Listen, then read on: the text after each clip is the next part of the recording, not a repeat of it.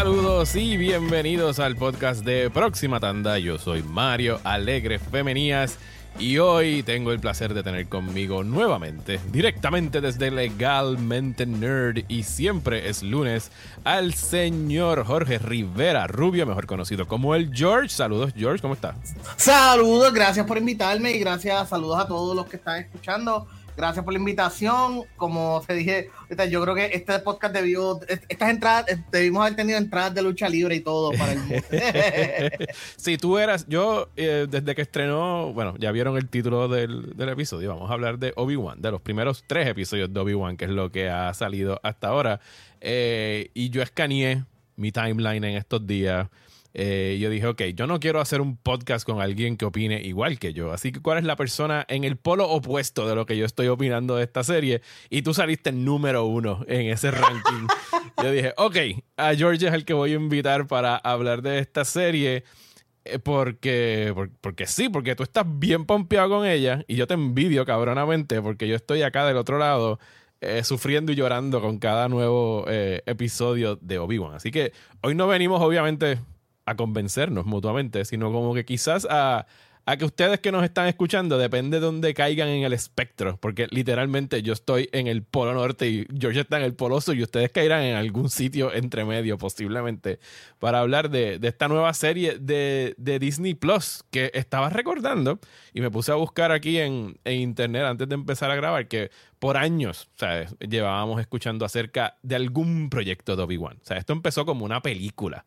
Y me acuerdo que en algún momento como que hicieron un, sondeo de cuál es el personaje que te gustaría ver una película acerca de... Y Obi-Wan salió como que bien trepado. Esto llegó a tener un título como lo... O sea, Obi-Wan Star Wars Story, como Solo y como Rogue One.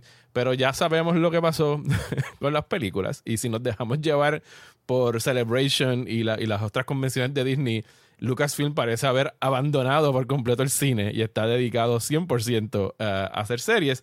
Así que eventualmente alrededor del 2019 en un Star Wars Celebration, eh, Kathleen Kennedy y Ewan McGregor anunciaron en, el 2019, que se siente como si fueran 10 años atrás, que venía una serie de Obi-Wan. Y pues una pandemia eh, y tres años después, finalmente llega. Y algo que algo que me chocó desde que lo anunciaron eh, y que fue mi temor por todos estos tres años es que cuando lo anuncian no es que van a hacer una serie simplemente de Obi-Wan, porque eso rápidamente a mí me llamaría la atención porque pues tenemos ahí unos 20 años de, tiempo de Obi-Wan que no sabemos entre Revenge of the Sith y digo, salvo lo que hemos visto en, Rebels, eh, pero que hay una parte de ahí que no sabíamos de esa historia. Es que cuando lo anuncian, lo anuncian como una cartelera de boxeo.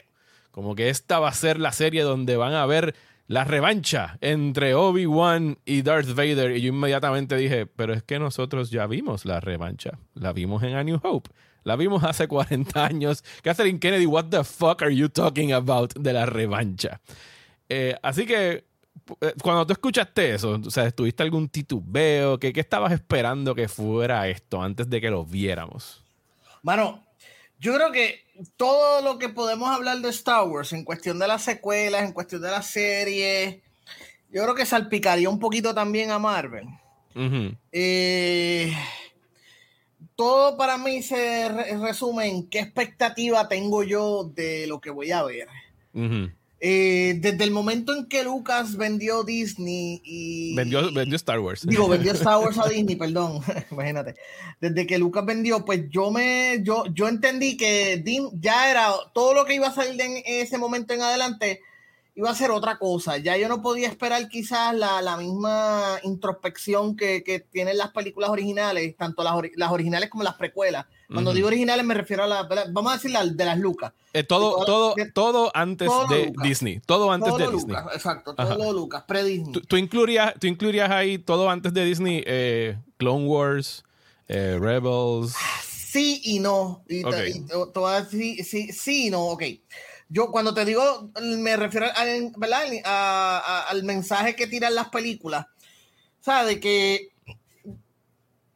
de Disney para adelante, pues ya tú sabes que es un producto corporativo. O sea, técnicamente toda la saga de Star Wars hasta Disney era un producto indie, es un producto independiente, es un producto hecho por una persona. Sí, George Lucas pagó las, tres, las tres precuelas de su bolsillo. de su dinero, él pagó las precuelas, tú sabes, e, es un producto indie que, que pues se, se, se, sienta tan grande y, y, tan épico, pues como, una, como un producto de, de un estudio grande, pues eso ¿verdad? añade al prestigio de Lucas, pero en su... En su prácticamente son todas películas indie. Una vez que te conviertes al medio corporativo, ya ahí mi cerebro hizo una especie de switch. Yo dije, esto es lo que yo tengo que esperar de estas películas y todo lo que salga de Disney.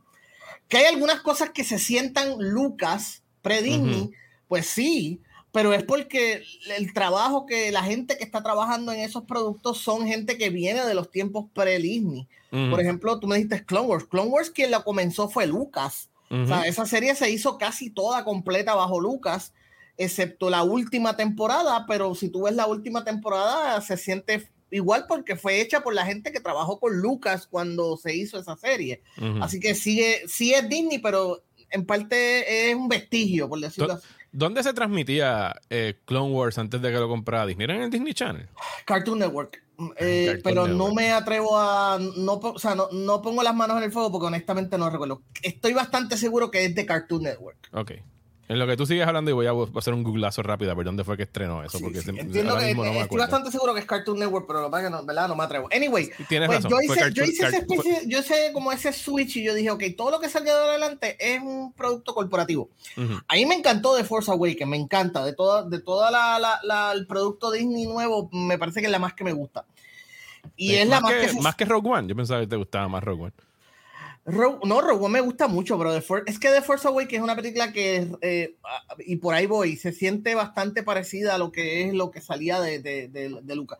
Vamos a decir The Force Awakens y Rogue One, ¿eh? yo las tengo ahí bastante al tanto este, bastante ahí en nivel porque se sienten, es lo más parecido que ha salido hasta ahora mismo de lo que teníamos pre-Lucas. Sí, no, Force Awakens, de, hecho, las quejas que tuvieron mucho cuando salieron era precisamente eso, que se sentía como un refrito de A New Hope, el planeta del desierto, el Death Star al final, todo eso que yo cuando la vi y la sigo viendo sea, yo entiendo esa parte, pero no tengo issues con la película. O sea, a mí me gusta Force Awakens. o sea, es divertida, se mueve, es una tremenda introducción de personajes, ¿sabes? Yo pienso que Force Awakens, it, holds up, ¿sabes? Yo puedo todavía ver Force Awakens sin fue, fue un buen comienzo, fue un comienzo. ¿No te sientes así con Rogue One? Eh, sí, no, yo, a mí me encanta Rogue One. Y, Force Awakens, y, y, voy más allá, o sea, Force Awakens era exactamente la película que tenía que ser después de, las precuelas, porque pues la gente se puso, ahí me incluyo, o sea, se pusieron bien agrias con las precuelas y cuando tienen que volver a traer al público a este mundo de Star Wars, pues necesitaban algo que se sintiera familiar y, y welcome. Y es como que ah, yo conozco pues, esto, yo conozco estos beats. Precisamente el punto el que yo te estoy dando es que son productos corporativos y el producto corporativo es el que te hace un grupo focal, el que te hace una investigación, el que pone su, su equipo de publicidad y su equipo de, de, relaciones públicas a trabajar. Vamos a quemar el aceite de medianoche y, y, y dígame qué es lo que a la gente le gusta y qué es lo que quieren ver. Pues eso es lo que vamos a hacer. Y, eso, es lo que, han estado haciendo. y Lucas, antes de Disney, él hizo la historia que él quería contar y, y, lo hizo en la, la, serie original y luego en las precuelas. Mano, a mí las precuelas, con todas sus fallas, pienso que son productos bien inteligentes, que estén quizá mal ejecutados o mal contados. Yo, la semana pasada, en, dos podcasts distintos, y ahora este sería el tercero, te digo que Attack of the Clone, que es la película más, qué sé yo, la, quizá la que más ataca o la menos, la menos buena de todas las que hizo Lucas, yo siento que, sin embargo, es la película más política y es donde el mensaje más filoso de Lucas está. Porque ¿quiénes eran los separatistas? Cuando en esa escena en Geonosis, cuando están reunidos para decidir cuál va a ser su estrategia de declararle la guerra a la República, ¿quiénes están en esa mesa? Están los banqueros, están los mercaderes, están las corporaciones, está la aristocracia. Tú sabes, es un mensaje bien poderoso de Lucas. Y eso es algo que a nivel corporativo, pues ya no lo ves porque el, equipo de, de, mercadeo de Disney dijo, es que a la gente no le gusta la parte política. La gente se quejó de, de las escenas del Senado, de las escenas de los políticos. Vamos a sacar eso, vamos a sacar eso. Y ni Force Awakens lo tiene. Rogue One tiene un chichín ahí alguito, pero nada más. O sea, eso no se ha vuelto a ver más nada en ningún otro productivo de eh, producto porque las Jedi trajo otra vez lo de la gente en poder. Claro, ahí, ahí volvemos entonces, ahí te iba a decir que las Jedi es lo es en cuestión intelectual. La parte intelectual es lo más cercano que hay a, a, Star Wars pre-Disney. En cuestión intelectual, en, cuestión del mensaje. Y aunque a ti no te gusta Rise of the Skywalker, que yo opino que, que, mucha gente odia y, y, lo más que se queja es lo de Palpatine para mí eso también es bien representativo de los mensajes que Lucas quería enviar, porque ese Palpatine cadáver, ese cadáver de Palpatine, ese muerto reanimado, para mí es un comentario bastante claro de lo que es el, eh, esta cuestión de que este fascismo, este, estos movimientos súper autoritarios que quieren volver a controlarlo todo como lo tenían antes, están resurgiendo, aunque sean una sombra de lo que eran originalmente. Así que en, parte pues todavía hay unos destellos así bien chiquititos, bien poquitos de, lo que hacía las películas. Pero volviendo al punto original, eh, una vez que Disney compra, ya yo estaba preparado para que todo lo que iba a salir eh, fuera producto de una corporación buscando lo que la gente quisiera. y, la satisfacción más sencilla y básica. O sea, e, esta es la, o sea, Lucas te dio tofu. Lucas te dio tofu y azúcar morena. Disney dijo, ¿ustedes quieren azúcar? Vamos a meterle azúcar por ojo, boca y nariz. okay. Y dentro de ese pensamiento yo dije, yo no voy a esperar nada como lo hubiera hecho Lucas. Yo voy a esperarlo como lo haría una compañía tan corporativa, tan vacua como es Disney, esa es la que hay, o sea, esta, es la misma compañía que te rehizo Lion King, o sea, ¿qué, rayos la gente, no sé, en cierta parte es como que, ¿qué estamos esperando realmente? ¿Por qué, por qué, por qué tú, Mario, o cualquier otra persona se, se, se, tortura esperando otra cosa? Ok, y a ti, y a ti, incluso con todas esas, o sea, con todo eso que, que sabes, que, que eso es lo que está sucediendo, que esto es obviamente una de las empresas más grandes del planeta Tierra, que tienen su de entretenimiento sobre todo. La empresa de entretenimiento más grande del planeta y la más poderosa ahora mismo en términos de, del poder adquisitivo y de las cosas que tienen en su poder en términos de marca. Tú aún sabiendo eso, eres capaz entonces de, de disfrutarte lo que, lo que te están dando, así sean migajas. Pues yo diría que precisamente porque sé eso, me lo puedo disfrutar porque no entro a ver nada que ellos hagan con la idea de que esto va a ser algo pre-Disney. O sea, como te digo, yo sé que lo que me están dando es el caramelo, el dulcecito que nos gusta y no, no voy a esperar otra cosa. no, estás esperando sustancia, estás esperando solamente... No, no, ese es entre las muchas cosas. De hecho, volví te digo, a mí me ha sorprendido las cosas que han salido de Star Wars que se sienten más Star Wars, como en The Last Jedi, en Rise of Skywalker eh, como la que mencioné, y, y Rogue One, y tú sabes que sí fue un poquito, se sienten bastante, ¿verdad? Bastante cercanas a lo que es este. yo al día de hoy todavía no entiendo, y, y todo el que me conoce sabe que yo soy un fiel defensor y adoro de las Jedi, pero yo no concibo cómo esa película existe dentro de este panorama pues, post compra de Disney, porque es irónicamente, la única película de la que no supimos ningún issue tras bastidores de producción, de cambios de libreto, de que hayan votado directores, de que hayan votado gente. O sea, esa película hasta donde... Bueno, es el único documental que existe.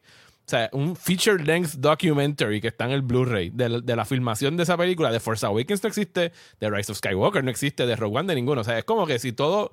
Yo no me explico cómo esa película con todas las cosas subversivas que hace, con todo lo que, lo que se tira en contra de, todas las cosas que a la gente, a, mucha gente le molestó de esa película, y que por ende después tuvimos algo como, como Rise of Skywalker, que para mí fue como 50 pasos para atrás, porque de ahí en adelante todo ha sido como que, ok, no podemos... No podemos, no podemos pinchar nervios, no podemos molestar a nadie. O sea, todo esto tiene que ser lo más complaciente, y, y, llanito y fácil posible. O sea, ya no, olvídense de, apretar botones y de, tratar de, retar a la gente con algo dentro de este universo, sino que lo que ustedes, o sea, ustedes quieren la nostalgia y las cosas que le gustaban cuando eran niños y ya, pues, ya estamos hablando de dos generaciones de niños, los, niños de las precuelas y los niños de nosotros de, las películas originales. Y esa es, yo entiendo, o sea, y estoy claro con todo lo que tú estás diciendo de que es como el argumento de la, de la diversidad y de la inclusividad con Disney, ¿sabes? Como que no podemos esperar que esta mega compañía sea genuinamente inclusivo y, diverso, más allá de, lo que les ayuda al branding y para hacer PR. O sea, no podemos pedirle eh, diversidad a alguien que de verdad nada más lo está haciendo por, marcar cosas en, una tablita de, ok, ya tenemos una persona de aquí, una persona de acá, una persona de acá, y ya dimos un besito entre dos mujeres y, ok, ya no nos pueden joder más. Yo, eh, yo, yo creo que The Last Jedi ocurrió precisamente gracias a The Force Awakens y gracias a Rogue One porque veníamos en un high. O sea, la primera película de Star Wars como en 11 o 9 años, yo creo, porque Revenge of the, of the Sith fue del 2003, ¿verdad? del 2003 al 2015 que salió Force Awakens, 12 años. Exacto, pues 12 años. Entonces, eh, no, porque Force Awakens salió en el 2012, no, en el 2014. No, no, fue 2000. 2015, era 2015, 2017 y 2019. Fueron las ah, 2015, tienes razón. Ok, perdona, tienes razón. Pues era la primera película de 12 años. Recuerda que durante esos 12 años, bueno, durante 10 años, lo que Luca, el mensaje de Lucas es: no hay más películas, se acabó. Voy a hacer los Clone Wars. Es, que en el 2012 es que compran, eh, él vende Star Wars. Ah, exacto, exacto. Pues del 2003 al 2012 fueron 9 años donde el mensaje era: esto se acabó. Se acabó. Y se acabó porque estoy harto de ustedes, tú sabes. Ya me, y, siendo justo, con toda la razón del mundo. Tiene toda la razón, tiene toda la razón. No, no, no, no hay nada que, no hay mentira, hay no lies there. son nueve años donde el mensaje era no había más nada. En el 2012 nos dicen, hey, guess what? Sí viene algo. Viene el 2015. En el 2015 la expectativa estaba bastante alta. La película funciona reactiva todo, o sea, Disney está contento, hay chavitos, la gente está contento. Vamos a tirar Rogue One. Rogue One fue un éxito, hay chavitos, la gente está contenta, los críticos están contentos. Vamos a tirar The Last Jedi. Claro que sí. Si estás bien, estamos bien, estamos en una racha, tírate para adelante. Así que y vamos a poner a Ryan Johnson, que es un tipo que también viene en high de Looper, viene en high de su trabajo. Pero, pero ahí en la cronología, eh, estás saltando que ya Rogue One había tenido problemas de producción mientras estaba pasando de las Jedi. Habían traído a Tony Gilroy a dirigir y acabar de tuvieron que hacer todos los reshoots. yo creo que yo creo que solo ya habían votado a, Phil Lord y a, y a, Chris Miller porque eso salió el año después. Sí, pero estás, estás olvidando un detalle. Eso lo sabemos tú y yo.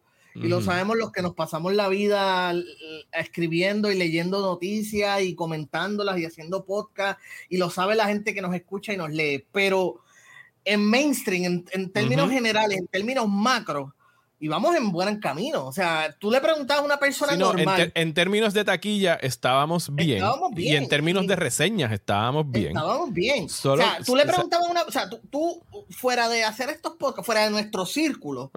Y cuando digo círculo me refiero a los oyentes, a la gente que te lee a ti, a la gente que, que lee a los, a los, a los pundits, por decirlo así tú sabes, fuera de ese círculo, el mainstream, tú ibas a cualquier sitio y le preguntabas a alguien de Star Wars, ah, sí, todo va bien, sí, me gustó la película o no me gustó, whatever, pero no sabía, nada, es, ese revolú, todo eso revolución que tú hablas, eso es de, de, de, nosotros, ¿entiendes? Eso no era algo mainstream, no era algo que estaba afectando, ¿sabes?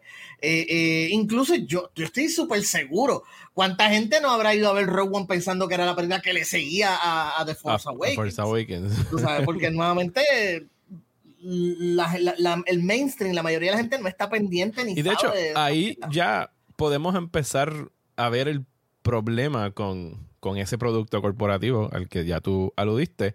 El hecho de que pasamos de, tres películas entre los finales de los 70 y principios de los 80 a tres películas 20 años después en el cine, separadas por tres años entre cada una. Eran tres fucking años entre películas de Star Wars a de repente Star Wars todos los años, papá. Ta, todo diciembre. Coge, coge otra Star Wars, coge, coge otra Star Wars. O sea, 2015, 2016, 2017. ¿Sabes?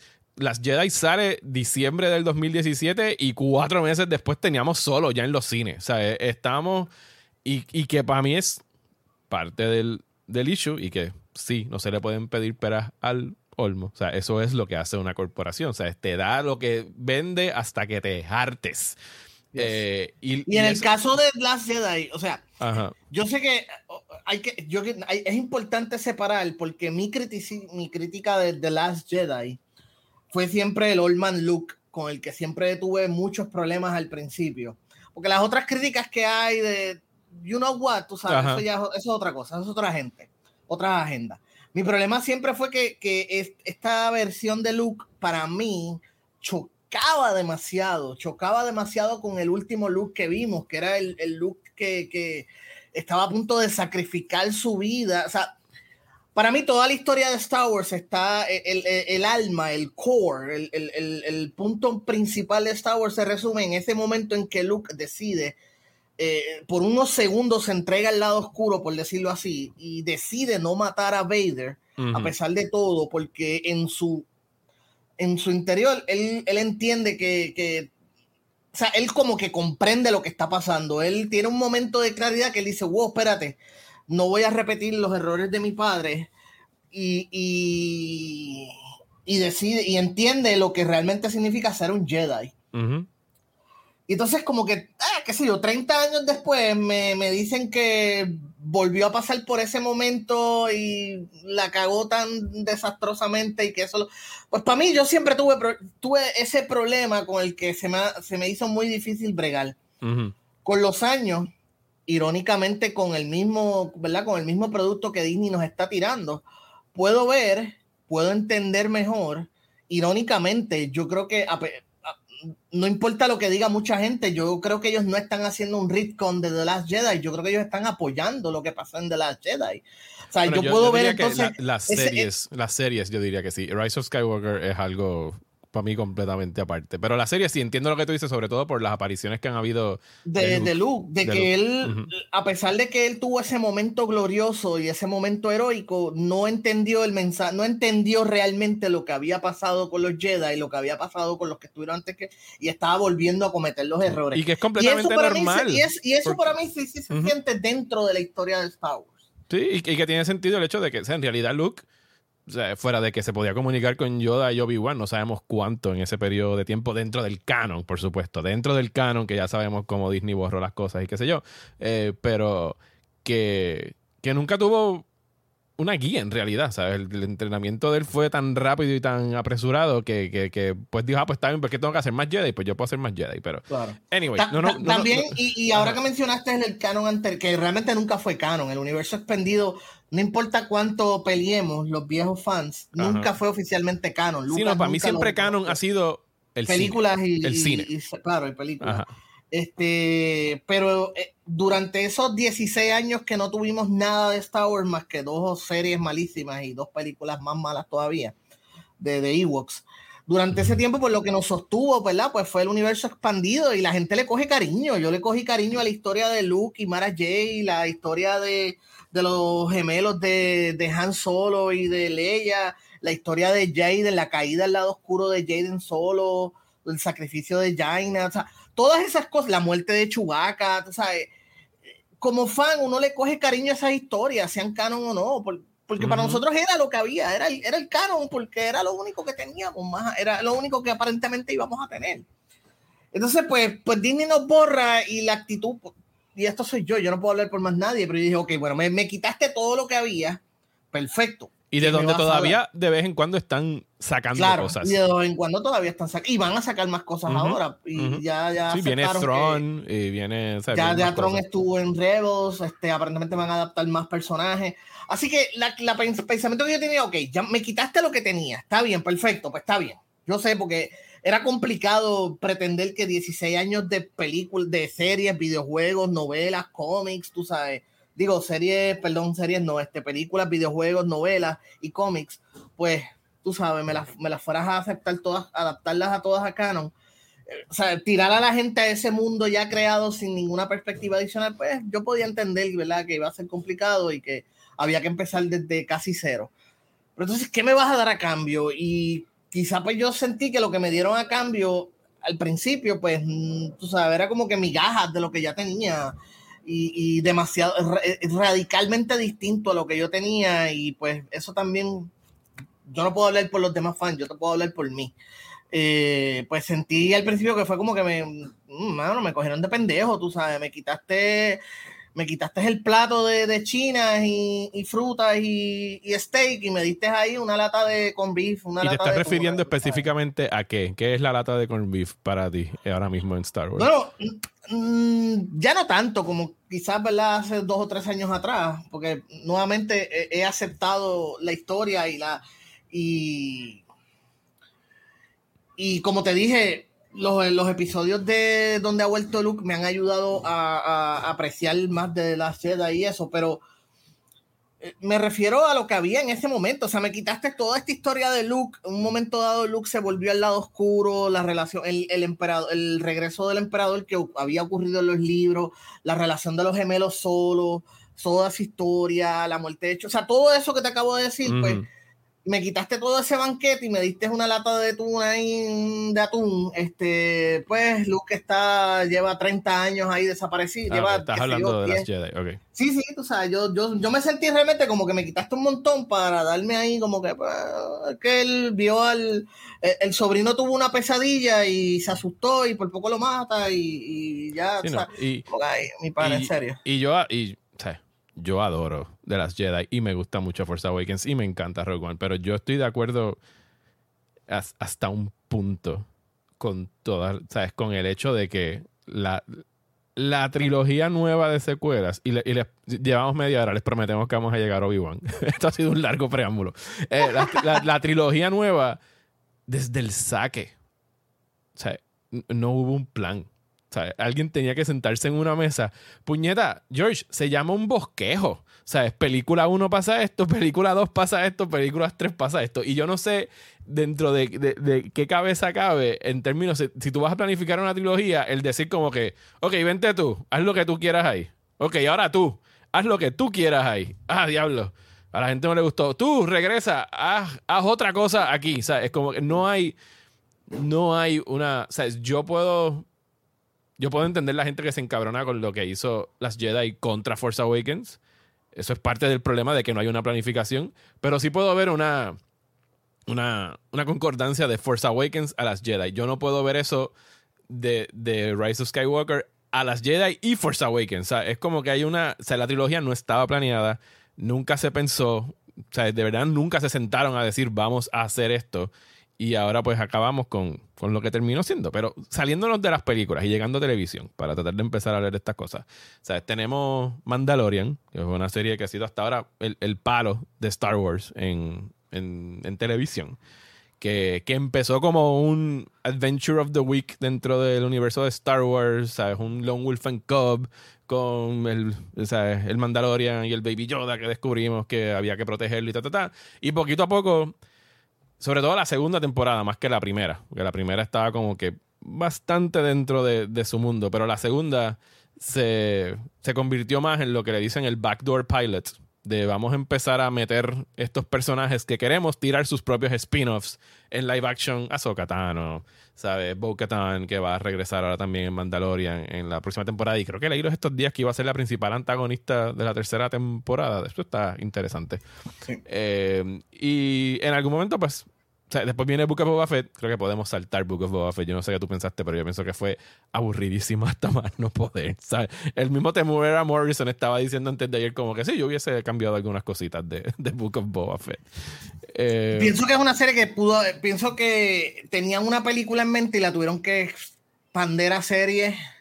Eh, Eso es el problema, que, que tanto Boba Fett como Obi-Wan originalmente era, iban a hacer películas y entonces los están convirtiendo en series y esto es un issue que yo lo extendería más allá de Star Wars. Para mí es el problema principal de todas las series, de, de todas con excepción de WandaVision. WandaVision la sigo poniendo a, a un ladito en un pedestal. Y ahora Miss Marvel, yo no sé si ya viste los primeros. Los yo los vi. Miss Marvel sí, se, por lo menos para mí, sí se sintió como se una siente como una real. serie, sí. Pero que las otras cosas de series de Disney Plus se han sentido sí. como que demasiado. Cuts de película. Sí, sí, es como que una película estirada o una serie comprimida. Porque de hecho me sorprendió el hecho de que Andor va a tener, creo que 12 episodios. O sea, yo me fui de culo anda para el carajo, 12 episodios. O sea, Disney Plus nunca ha tirado una serie de más de, de 8, creo que son los de Mandalorian. Pero, anyway, llegamos a, a Obi-Wan. Estrena la semana pasada. Eh, y la serie arranca.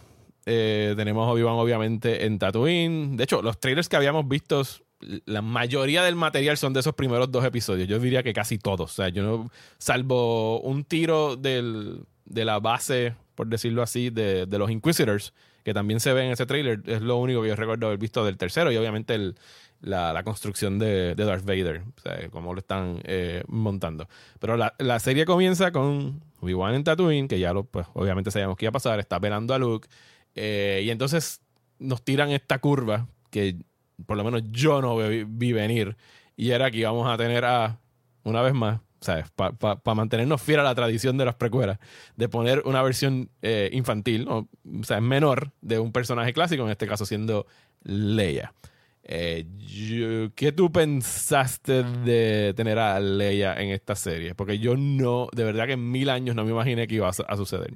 Mano, este, cuando salió, pues lo, yo pensé lo primero que, yo no sé qué tú pensé, yo dije, pues esto fue como una participación especial. Sí, yo pensaba que iba a ser un cameo. Sí, un cameo, tú sabes. De, como que era como que dejándonos saber dónde estaba y cómo estaba cada figura en el sí, universo. como que ah, mira qué cute, mira Leia. Qué cute, tú sabes, Leia, hay que seguir, y seguir para adelante. No me esperaba que ella fuera a ser el, el, ¿verdad? el McGuffin de la serie. Y que yo pensaba que la iban a entregar ya, pero parece que no, que ella está para todos los seis episodios. Es lo que va a suceder. sí. Ajá. sí. Pues mira, aquí entra entonces el factor nostalgia. Entran todo lo que te, te he estado diciendo desde el principio. Número uno, yo no espero como ya yo no estoy esperando un Star Wars al nivel de Lucas, yo estoy esperando ya el, el caramelo, tú sabes, con mucha azúcar para gozármelo, pues ya yo vengo con, ya yo entro con esa mente. Eh, lo de Baby, Baby Leia me sorprendió mucho, pero como el trabajo de la nena ha sido tan bueno y ellos saben exactamente cómo apelar, o sea, yo no te voy a negar que yo caigo redondito en todas las trampas, en todas, o sea, yo soy un gato y, y todos esos momentos nostálgicos son las cajas y tú sabes que si tú pones una caja, el gato viene y se trepa encima y por uh -huh. alguna razón a los gatos les encantan las cajas. Pues yo soy ese gato entrando en esa caja feliz. Tú sabes, las referencias a Padme, las referencias a Anakin, eh, ve la, la, forma en que escribieron el personaje, me recuerda tanto a la Leia, a la Leia de Carrie Fisher, pero también me recuerda a la Padme. Y a mí me encanta el personaje de Padme, especialmente después de ver The Clone Wars, que está mucho, mm. mucho, mucho, mucho mejor escrito y mucho mejor desarrollado y fleshed out y, y, y, establecido que lo que hicieron en las películas. No tanto en la una, en las dos, pero en la tres. Yo, de todas las cosas malas que hizo Lucas, que puedes criticarle a Lucas, yo creo para mí, para mí, lo peor es, bueno, el romance entre ellos dos, que está pésimo, malísimo escrito pero aparte de eso, el hecho de que Padme en, la, en Revenge of the Sith no haga un carajo más que estar preñada y descalza por... Y morir. Y morirse, tú sabes. Yo creo que eso fue como y, que una... No morirse, y, y, perder su will to live.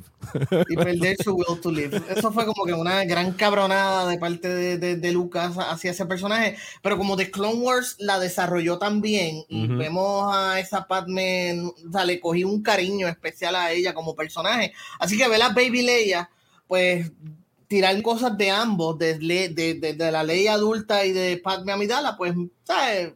Yo caigo, caigo, porque y yo no entiendo, esperaba nada más. Yo, yo, entiendo que caigas, pero ves, ahí es que, y, y, y, y esto es a lo que me refiero cuando, ¿sabes? Yo venía, yo venía a Obi-Wan con la idea de, ok, a mí me gustó Iwan McGregor como Obi-Wan Kenobi. Siempre me gustó. O sea, no, no tengo issues con nada de lo que él hizo en las precuelas pienso que, que, la transformación de él, de, de, aquel chamaquito que vimos en Phantom Menace, como que iba a todas y un padawan, a convertirse en algo que evocaba a Alec Guinness, como que era de las cosas que a lo que yo me aferraba viendo las precuelas, como que diablo, este tipo lo está haciendo muy bien. Y el hecho que cuando anunciaron que Hayden Christensen iba a regresar por lo menos para ponerse el traje de Darth Vader, porque en realidad la voz la sigue siendo una combinación de James Earl Jones y el AI que usan ahora para hacer las voces de, de Mark Hamill y todas estas, eh, estas personas que están trayendo de vuelta. Yo dije, coño, qué bueno, porque o sea, Hayden Christensen lo trataron como mierda eh, cuando salieron las precuelas, al punto de que el tipo se fue y dijo, pues qué bueno que tenga este momento de... Y, y que, la, y que la fanaticada buena hay que hacer bueno, ahora la salvedad mira, hay, dentro hay, de hay, Star Wars lo hayas recibido con un abrazo de vuelta. Sí, hay, otra cosa que, que, es otro fenómeno que se da con Star Wars y hay que mencionarlo. los fanáticos viejos siempre van a odiar lo, que, lo nuevo que salga, con alguna que otra excepción. Eh, los fanáticos viejos odiaron las precuelas, pero todo, pero esas Star Wars fueron las Star Wars de una generación completa que creció con esas Star Wars, que no, no, no creció molesto porque ay, las precuelas hicieron tal cosa. O No, esas fueron la, la, gente que creció con, con Hayden Christensen como Anakin Skywalker, convirtiéndose en. O sea, que tú tienes ya todas esas generaciones que ahora recibe a Hayden como que espérate, no, no, no, yo no te odio, tú fuiste mi Star Wars, tú eras mi Star Wars. O sea, lo que Luke es para nosotros, pues Hayden es para ellos. Así que ellos están, ahora ellos son los que están en las redes sociales, ellos son los que están yendo a las convenciones, ellos son los que fueron a Celebration, ellos son los que están viendo la serie de Obi-Wan Kenobi. Así que tienes todas esas... Lo mismo va a pasar con la secuela. Esta generación que está ahora mismo creciendo, esa va a ser su Star Wars. Y todo lo que nosotros nos podemos quejar, podemos hablar hasta, la, hasta que nos cansemos y nos, nos, desmayemos aquí de lo que nos gustó o no nos gustó de la secuela. Pero eh, esta generación de aquí a 10, 15 años van a, van a decir que aman las secuelas y van a hablar todo eso. Eh, definitivamente eso es una...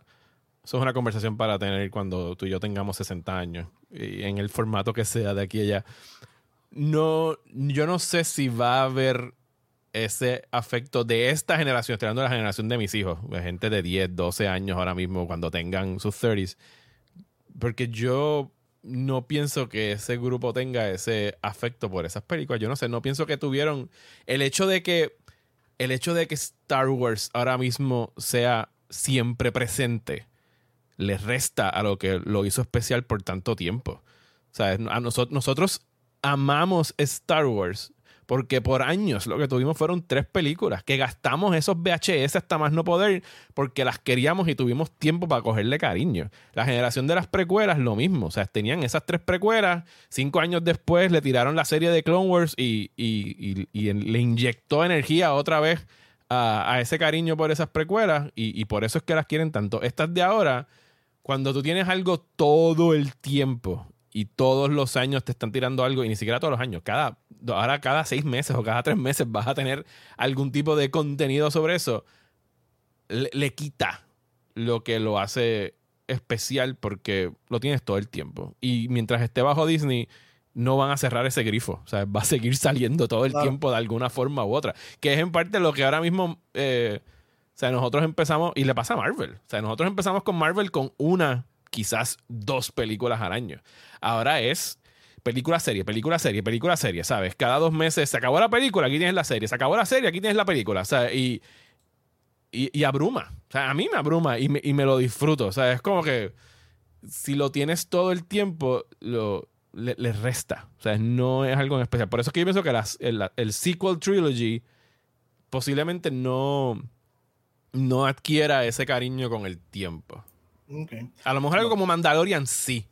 Porque Mandalorian ha llegado, ha penetrado de, alguna forma que ha logrado como que unir a todo el mundo. Fans de las precuelas, fans de las clásicas, fans de los sequels, es como que eh, Mandalorian y, en parte por lo que tú mencionas de que vamos a hacer algo que no ofenda a nadie, es como que las Naciones Unidas de Star Wars, es como que, ah, podemos llegar, ah, ¿a ti te gusta Grogu? A mí me gusta Grogu, ah, a mí me gusta Grogu también, no es como que Jar Jar, no, que se joda Jar Jar, ay bendito Jar Jar, no, es como que Grogu, todo el mundo, o sea, Baby Grogu es el santo patrón de Star, Wars, es como que nadie tiene nada malo que decir de Baby Grogu. otra cosa que yo quería, que, quería mencionar del, de Star Wars post Disney. Y es que si vamos a ser técnicos, si nos vamos a ir a lo más técnico posible y vamos a hacer lo más crudo posible, todo lo que sea Star Wars eh, post Disney es fan made. Es lo mismo que hacían antes, que te tiraban un video en YouTube o te tiraban un corto o lo que hizo Seth MacFarlane con la con Family Guy, todo eso es fan made porque el creador los original los que están trabajando ahí son gente que creció con Star Wars. Exacto, porque los el creador original ya no está trabajando de manera activa o, principal en eso. Lo cual es irónico porque Star Wars en su núcleo es un fan-made.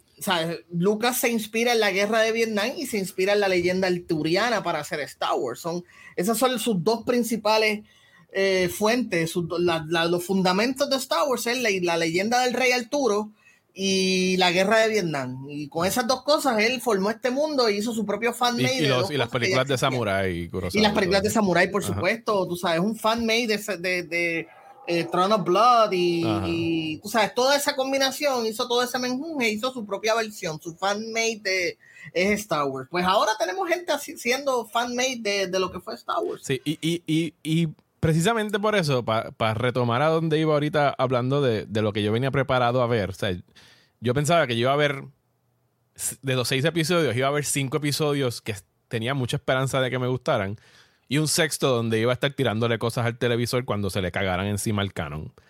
Para lo que no venía ready. para que lo hicieran desde el principio. era para que estuvieran defecándose en el canon from the get-go. Bueno, pero es que eso lo hizo Lucas también. O sea, tampoco estamos hablando de que están. No hay una sagrada línea del tiempo en Star Wars. Nunca la hubo. Y el, y el primero que rompió esa línea fue Lucas. Sí, sí. Que quizás lo haya hecho con cosas pequeñitas que no molestan. Lo han hecho con cosas pequeñitas. O sea, es como, eh, como leía recordar a su mamá. Eso fue una pequeñita. Como lo de Obi-Wan, por ejemplo Obi-Wan te daba la impresión de que él había dejado de ser Obi-Wan mucho antes de que Luke naciera. Y no fue así, realmente no fue así. Pero ahora mismo. hay muchas cositas que el mismo Lucas ya había hecho el Ritcon, so que, sí, que pero, sí, otra gente, pues, eh. Sí, pero, sí, sí, pero, ¿sabes? Yo estoy esperando de una mesa de guionistas y de directores y de creativos y de la misma Kathleen Kennedy que Star Wars 1977 es el, es el Corán, es la Biblia, es un texto sagrado. y tú no puedes empezarme una serie de Obi-Wan diciéndome que leía y Obi-Wan Kenobi eran panas y se conocían desde hacía 10 años antes. Porque entonces le estás, le estás quitando el, sentido a todo el mensaje que envía Leia en el holograma le estás quitando el sentido a, la, muerte de Obi-Wan y que Leia no tiene ningún tipo de reacción en el Millennium Falcon. Al contrario, ella va a consolar a Luke como que, ay, bendito. O sea, se te murió el viejito que conociste hace 24 horas. O sea, ella no tiene ningún tipo de reacción a la ahora mismo a la muerte del, tipo que la rescató hace 10 años atrás de un momento traumático, porque fue un secuestro. O sea, la niña se va a acordar 10 años después. Y le estuve dando el beneficio de la duda al hecho de que él se presenta como Ben hasta el tercer episodio, donde en presencia de Leia, el personaje de la otra muchacha que ahora mismo no me acuerdo, de la que es que la que trabaja para ambos bandos, dice en presencia de Leia como que, ah, no puedo creer que Obi-Wan esté eh, teniendo miedo. Es como que esta, esta, nena sabe que Obi-Wan y Ben Kenobi son lo mismo. Y, y yo no entiendo por qué tú tenías que meterte...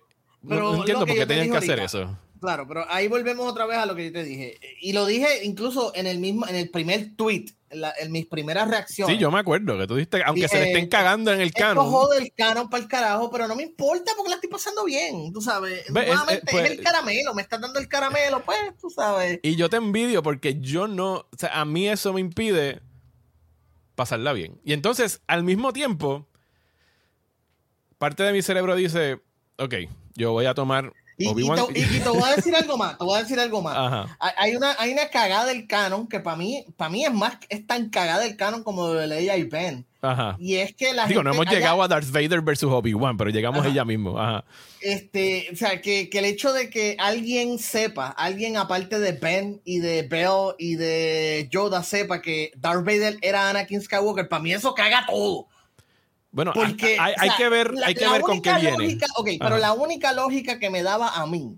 Estás hablando de, de, de, Riva, del personaje del, del, personaje de la tercera hermana. O sea, a mí no me tiene. Eso a mí me lo caga todo, porque desde el principio tú me dices, ok, tuvimos a Anakin Skywalker, un héroe de la guerra clon.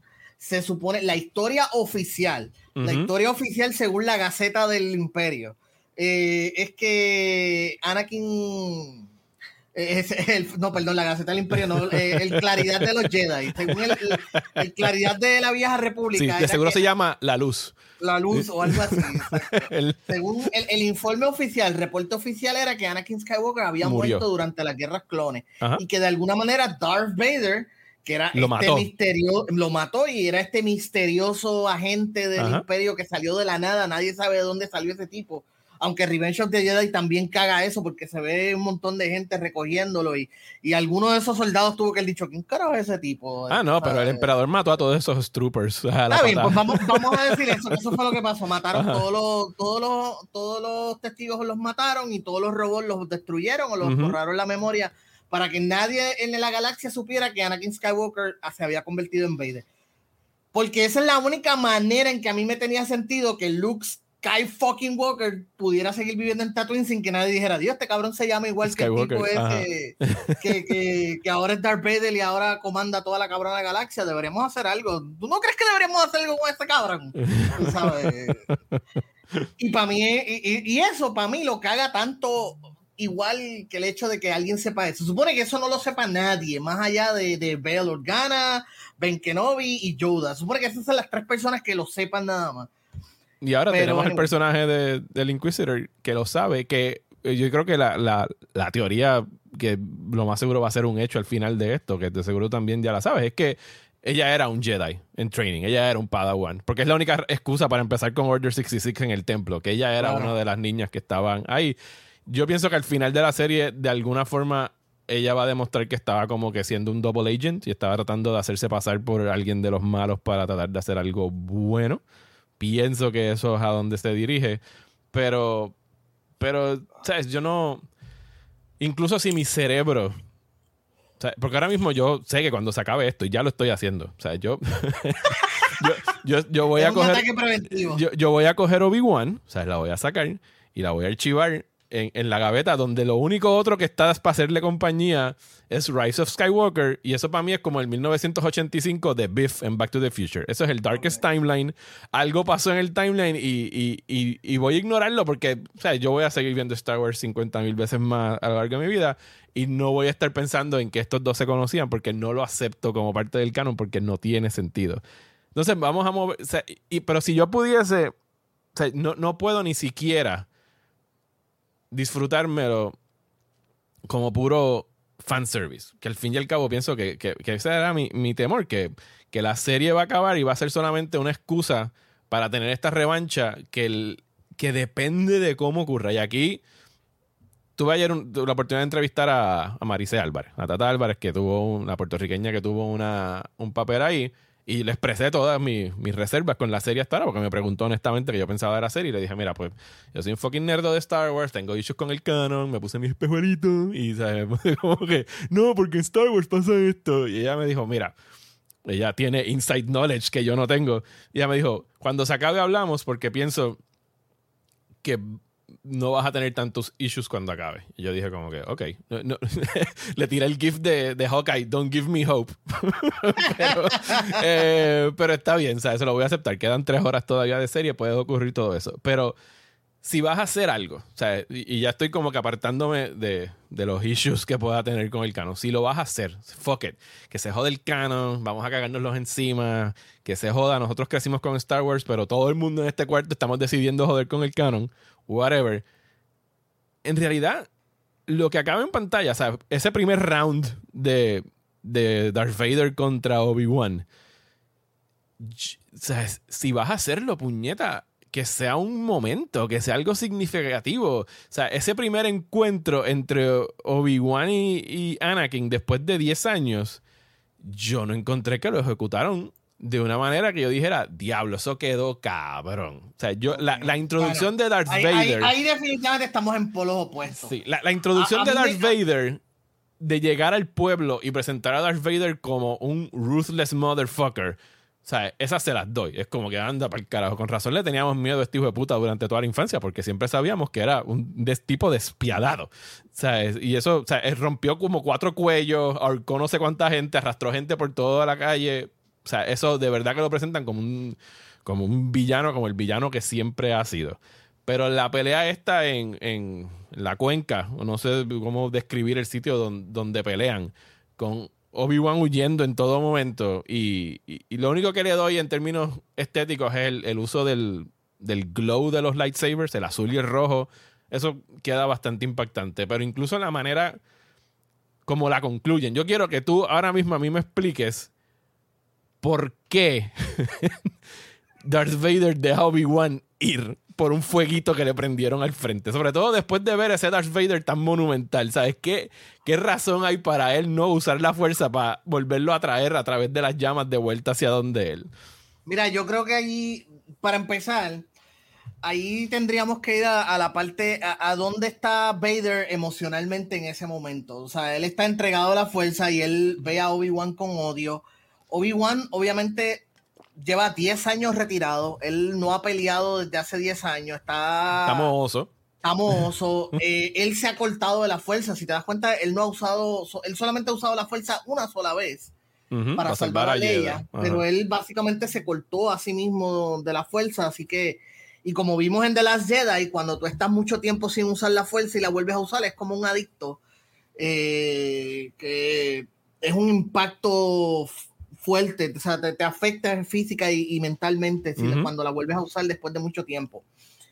En el caso de Obi-Wan, pues vemos que está mozo, vemos que está débil, es un impacto fuerte psicológico ver otra vez a Vader.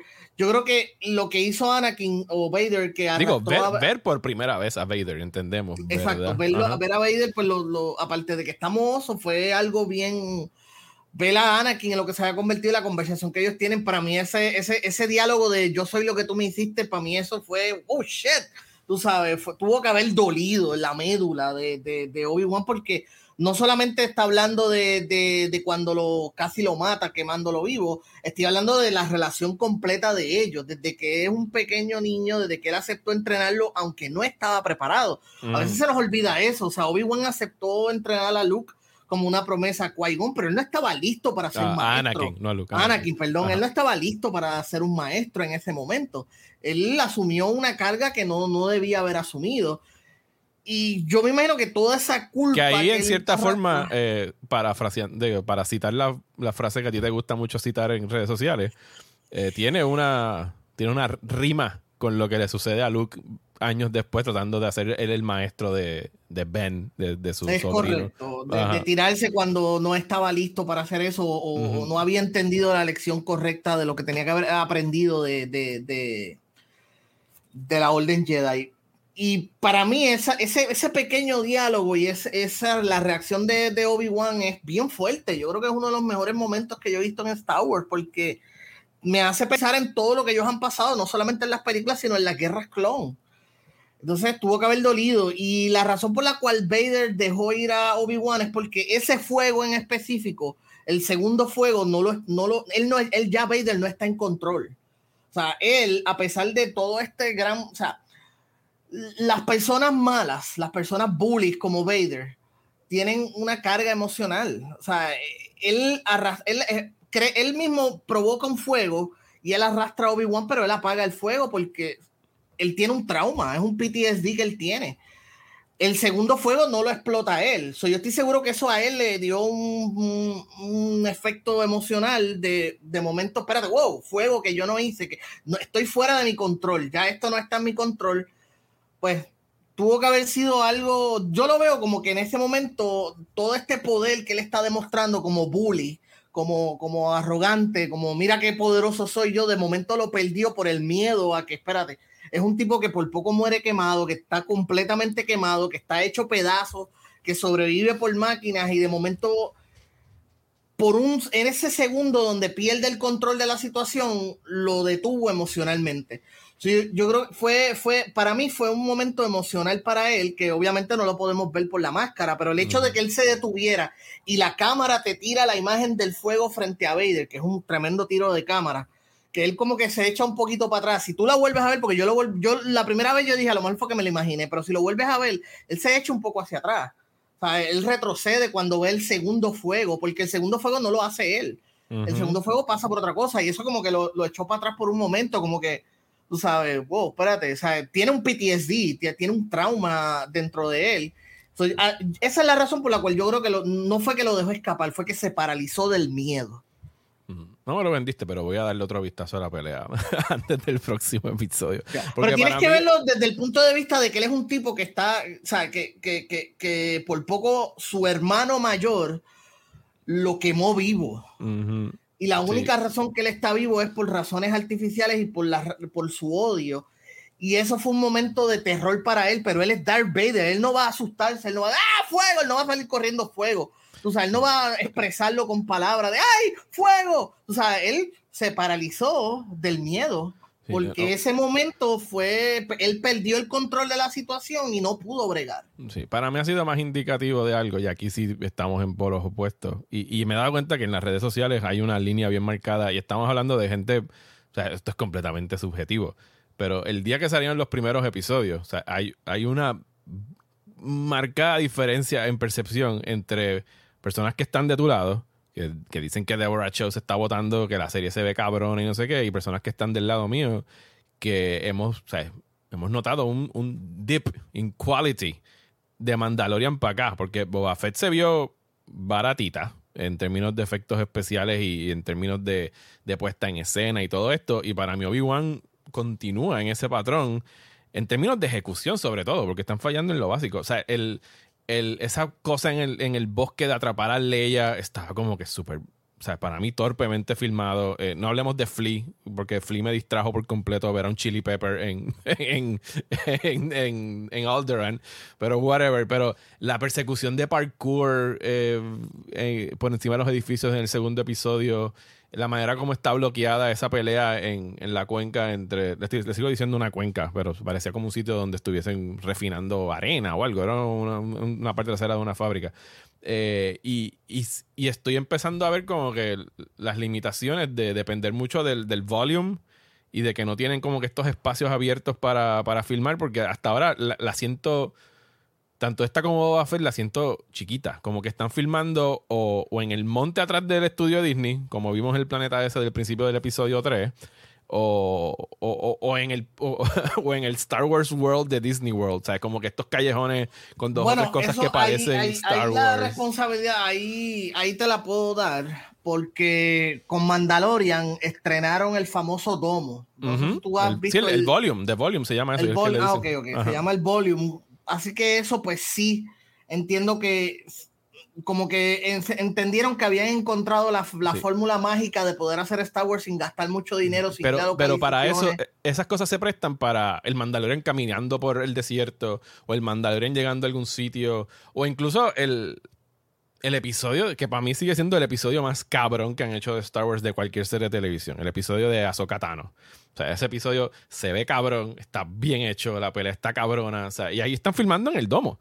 sea, Pero como era una calle de un pueblo o un espacio en un bosque, para escenas de acción así más grandes donde tú quieres presentar la escala del sitio como el tope de la ciudad cuando están corriendo por los techos o la pelea esta con Darth Vader, como que tiene limitaciones. Incluso el domo ese, el, el volume lo usaron, que a mí me dejó bruto cuando lo vi, en, en The Batman. O sea, muchos de, de los paisajes y cosas, o sea, todos esos tiros de Batman en el edificio con el atardecer son el fucking domo. O sea, yo no me imaginaba que eso lo estaban haciendo de esa forma.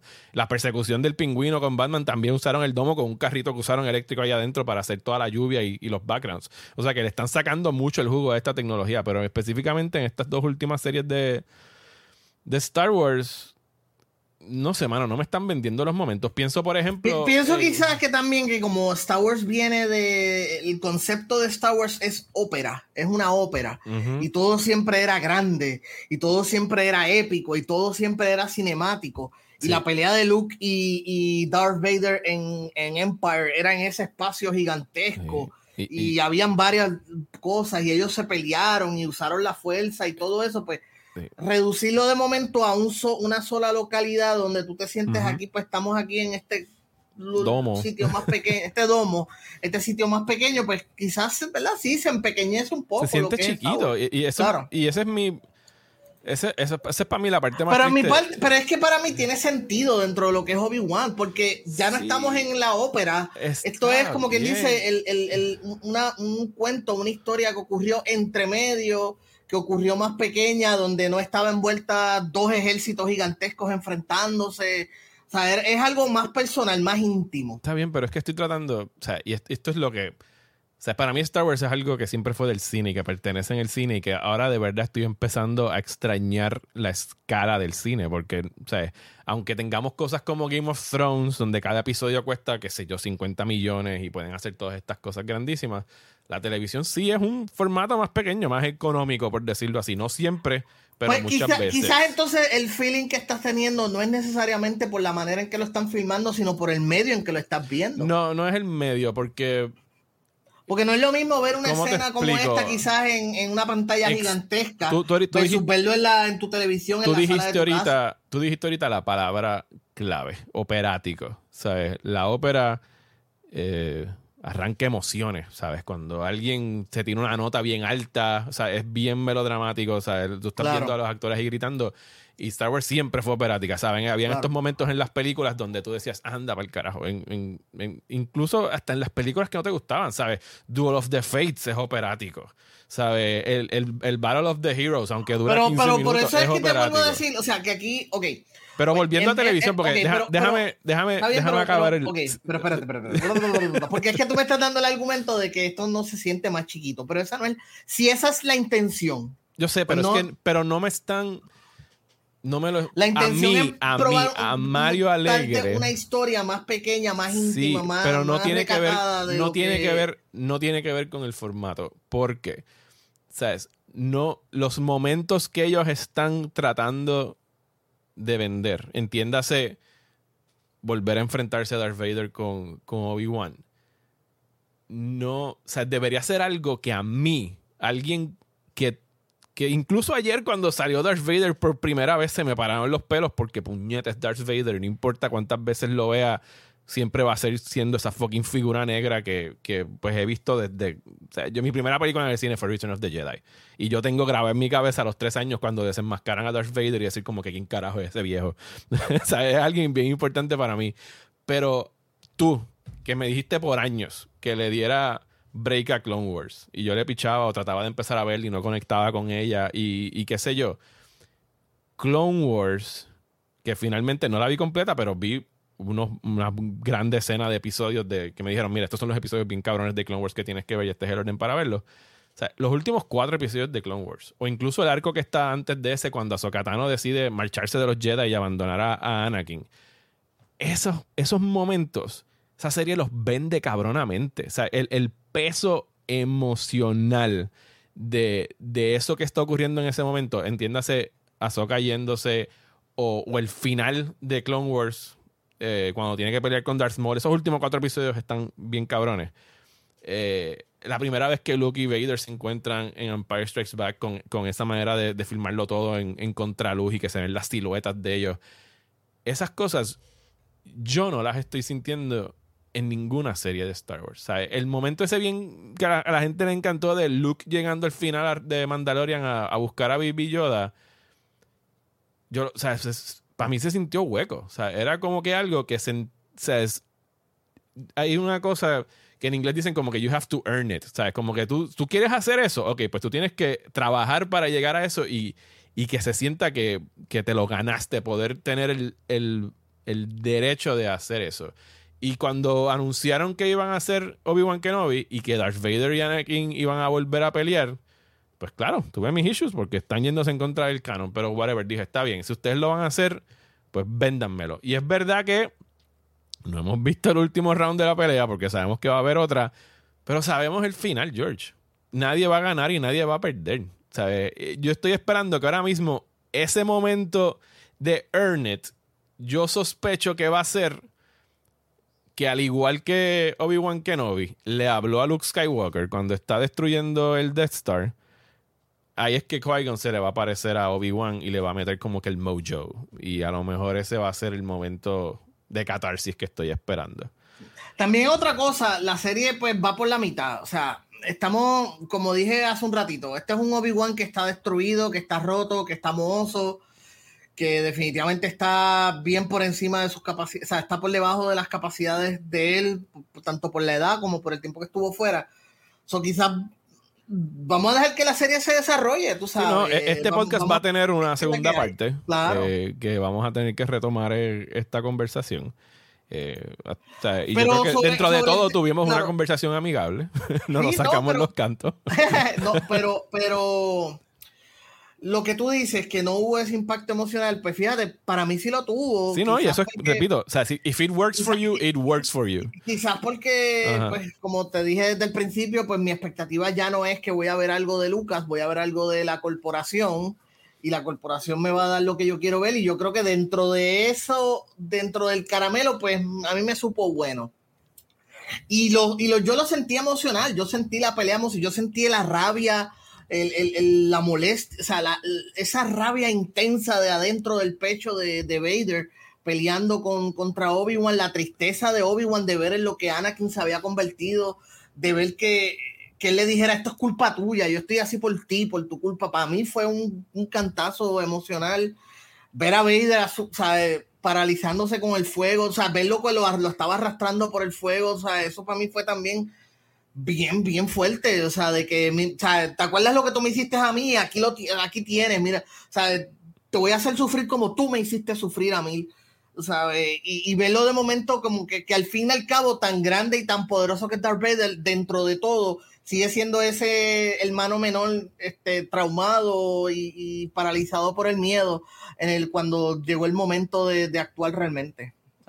Anyway, eso soy yo. Para mí, eso fue y, y, yo quisiera estar en, en, la posición de las personas que, que, se están disfrutando cada episodio de Obi-Wan. Para mí, la experiencia es más como que inhalo, le doy play y, y, exhalo. Y otra cosa, y otra cosa que, que, que, compartí un meme, un meme lo dijo todo, porque hoy en día hablamos con memes. Este, Y, mano, yo crecí durante una época tan y tan seca donde lo único, ay, una serie de Star Wars, déjame verla, eh, Droids, una mierda, una, una mierda de serie. Hay otra serie de animada de Star Wars, una serie de Ewoks, más mierda todavía. Hay otra película en el mundo de Star Wars, Ewoks, una mierda. La otra película de Ewoks, ah, otra mierda. Al sol de hoy, como que, ahora, que ahora tú me estás dando películas y series de Star Wars con Jedi y con Mandalorian y con Hacho, ¿qué, ¿qué? Dámelo todo, dámelo todo porque yo me lo gané. Yo estuve 16 años sin nada, consumiendo toda la basura. O sea, aunque yo sé que lo que me estás dando no es nutrición, no es, no, es buena, o sea, no, es el... Es, en vez de comerme la ensalada, en vez de pedir ensalada con pechuga y, una buena salsa nutriciosa para mí, me están dando caramelo y bizcocho. yo me lo como, dámelo, y yo, puedo respetar eso, porque, o sea, a mí me encanta Rogue One y yo, yo sé cuándo esa película me está cogiendo y me está diciendo, vente, vamos a manipular a Mario, vamos a ponerle la voz de Red Leader y de Gold Leader y que los vea. Y ahí como que, ¡ah, ¿sabes? Yo como que me convertí en un nene chiquito en el cine. Y la escena al final de Darth Vader, sí, ¿sabes? Es un uso descarado de fanservice que lo hicieron en un reshoot. Pero yo estaba en el cine como que anda para el carajo, qué cosa cabrona. Yo sé. Estabas conmigo, estabas en el. quitándome el helado del plato. A, mí, me, a mí me estaban quitando la ropa lentamente y me estaban seduciendo en el cine. O sea, yo era Dan Aykroyd en Ghostbusters cuando el fantasma así lo empieza a caer por encima y acariciar. Mira, que, que yo como quizás quizás como, no sé, como fan viejo, yo te diría, contra mí me gustaría que me hicieras mejores historias. Definitivamente salgamos, de, o sea, salgamos, de la jodida saga Skywalker ya, superemos eso. Y no parece que lo vayan a hacer, que es el problema. O sea, lo que han hecho es unos cómics de The High Republic, yo no, no los he leído, no he escuchado mucho. Hay unas novelas que me han recomendado. Esta semana me recomendaron, me recomendaron como tres veces que me ponga el The High Republic y baje el primer libro que se llama The Light of the Jedi y le voy a dar un break. Porque Pero ahí volvemos otra vez, o sea, mira, mano, o sea, hay un montón de fans que crecimos con la vieja república. Está la historia de los hermanos Queldroma, está la historia de Darth Malak, de Darth Raven, está de Darth Revan, pues perdón. Adapten está eso. Está la historia de Numi no Rider. Brie Larson está loca de, que la, pongas a trabajar en Star Wars. Ponla a hacer Numi Rider. yo, sería mucho más forgiving de todas estas cosas si yo no tuviese que estar todo el tiempo pensando en las cosas que ya me gustaban. Dame cosas que yo no conozca. ¿Sabes? Dame cosas nuevas en este fucking, en esta jodida galaxia que parece que no... Si no le quieres pagar este residuos a esa gente, pues no tienes que adaptar las historias exactas, pero tienes la carne, ya tienes la fundación de esas historias, vamos a adaptarla. Tienes los videojuegos, hay una, hay una legión de fanáticas de hecho, yo te iba a decir que, los juegos viejos. Que lo que tú decías ahorita de que por 16 años no tuviste nada hasta que salieron las precuelas y que estaban droids y los... Yo, yo nunca he visto ni las películas de los Ewoks, nunca vi droids. Para mí eso, el, el contenido Star Wars de esos años eran los juegos de Super Nintendo de Star Wars que los jugué como 700 mil veces. O sea, Star Wars, eh, Empire Strikes Back y Return of the Jedi, esos yo les di una paleta asquerosa y, y, ver las películas una y otra vez. O sea, yo, tenía esas, yo tenido esas películas en todo formato. Me acuerdo cuando las compré a los 2 o 13 años en VHS por, porque yo ah. crecí viendo las dobladas al español y yo creo que fue de las primeras veces que las vi en, en inglés. En inglés, sí. O sea, la, la realidad es que eh, quizás esa es mi, esa es mi mentalidad, quizás no. Y, esa y la respeto. O sea, y, y, me gusta que me hayas yo me lo gané, yo me gané, yo esperé, yo estoy como, como Sirius Black. I did my time. 12 years of it. Y, y, me alegro que me hayas dicho eso, porque ahora, de hoy en adelante, cada vez que te vea tuiteando de Obi-Wan Kenobi, voy a decir como que está bien, no voy a juzgar a George, está comiéndose un crunch, que se coma su crunch y se, se lo sabore sin problema. Y créeme, créeme que yo, yo te entiendo, o sea, yo quisiera que me dieras buena calidad de, yo quisiera que el plato fuera un plato nutricioso y bueno. yo, no quiero vegetales, yo quiero, eh, ¿cómo te digo? Yo y un steak bien hecho, un steak con una buena salsa y bien sí, hecho. Yo, o sea, yo, te entiendo, yo, yo, quiero lo mismo. No, no es ni siquiera. Si lo que me vas a dar es caramelo, yo me lo voy a gozar. Sí, porque si uno dice vegetales, uno dice como que yo quiero una película seria. No, yo no quiero una fucking película seria. O sea, yo por eso que te estás hablando de todos los. O sea, las precuelas, yo me las gocé todas en el cine. Después me puse con mis bicherías a analizarla. Pero yo salía de esas películas y yo sentía que yo había recibido un banquete. O sea, yo me fui a un all you can buffet de Star Wars. Y me pasó con Force Awakens y me pasó con las Jedi. Y las series de televisión para mí son, no son, no son ni entremeses, es el pan que te llevan a la mesa. Es como que, ah, mira, eh, ¿qué tienes esta semana para mí de Star Wars Disney? Pues aquí tienes pan. Y me llevan pan a la mesa todas las semanas. Y yo ni siquiera ajo le ponen, es como que pan. y yo, ah, ok, voy a comer pan de Star Wars. y, y yo quiero quiero un plato, quiero, quiero salir satisfecho de una de estas series y todavía Pero es que vuelvo, vuelvo eh, y, y, por lo menos nuevamente, o sea, yo sé que no es la disculpa, no es la excusa, pero es como que no, yo no entro a Chucky e. esperando que me van a dar un steak de, de qué sé yo, ¿entiendes? o sea, este es el equivalente a entrar a Chucky e. y pretender que la pizza sea eh, italiana con especias, que sé yo qué carajo. Voy a tratar de pensar que estoy viendo Chucky e. todo el Sí, eso tú sabes, ese es el plato, pues que que, tú podrías pensar en 20 mil formas mejores que hacerla, pues eso me pasa a mí, incluso con las precuelas. Yo creo que de, las precuelas tienen el peor romance ever. O sea, Anakin y Padme se enamoraron porque, o sea, Anakin enamoró a Padme hablándole de arena y, y, las ventajas del fascismo, tú sabes. Eso no tiene sentido. Y enseñándole sus movimientos encima de la garrapata aquella. exacto, tú sabes, eso no tiene ningún sentido. En ningún universo con sentido, una mujer como Padme Amidala se va a enamorar de un cabrón como Anakin Skywalker. Y que le enseñó desde el principio que era un, que era un fascista bien cabrón, asesino. O sea, era como que, ah, está bien, yo voy a que me preñe. No tiene ningún sentido, pero claro, para eso vino Lucas, hizo la Guerra Clon, que ahí pues los personajes están mejor escritos, mejor desarrollados, ese romance está mucho mejor establecido. Eh, entendemos mejor la relación entre todos los personajes, entre Anakin y Padme, entre Padme y Ben y Obi-Wan, entre Obi-Wan y, y y Anakin. Así que quizás también por eso, Mario, quizás porque como tú nunca viste las Clone Wars, a lo mejor no creciste, o sea, digo, yo no crecí con ella porque ya yo era un viejo manganzón. O sea, ahora soy un viejo chocho, un viejo, ah, en ese momento era un manganzón, pero era, era mi Star Wars, era mi nuevo Star Wars, las guerras clon. No tenía películas, pero tengo las guerras clon y todas las semanas veo la serie. Este, digo, en realidad yo no las vi, yo, yo no las estaba viendo cuando estaban saliendo. Y tú viste Rebels, ¿verdad? ¿O no viste Rebels?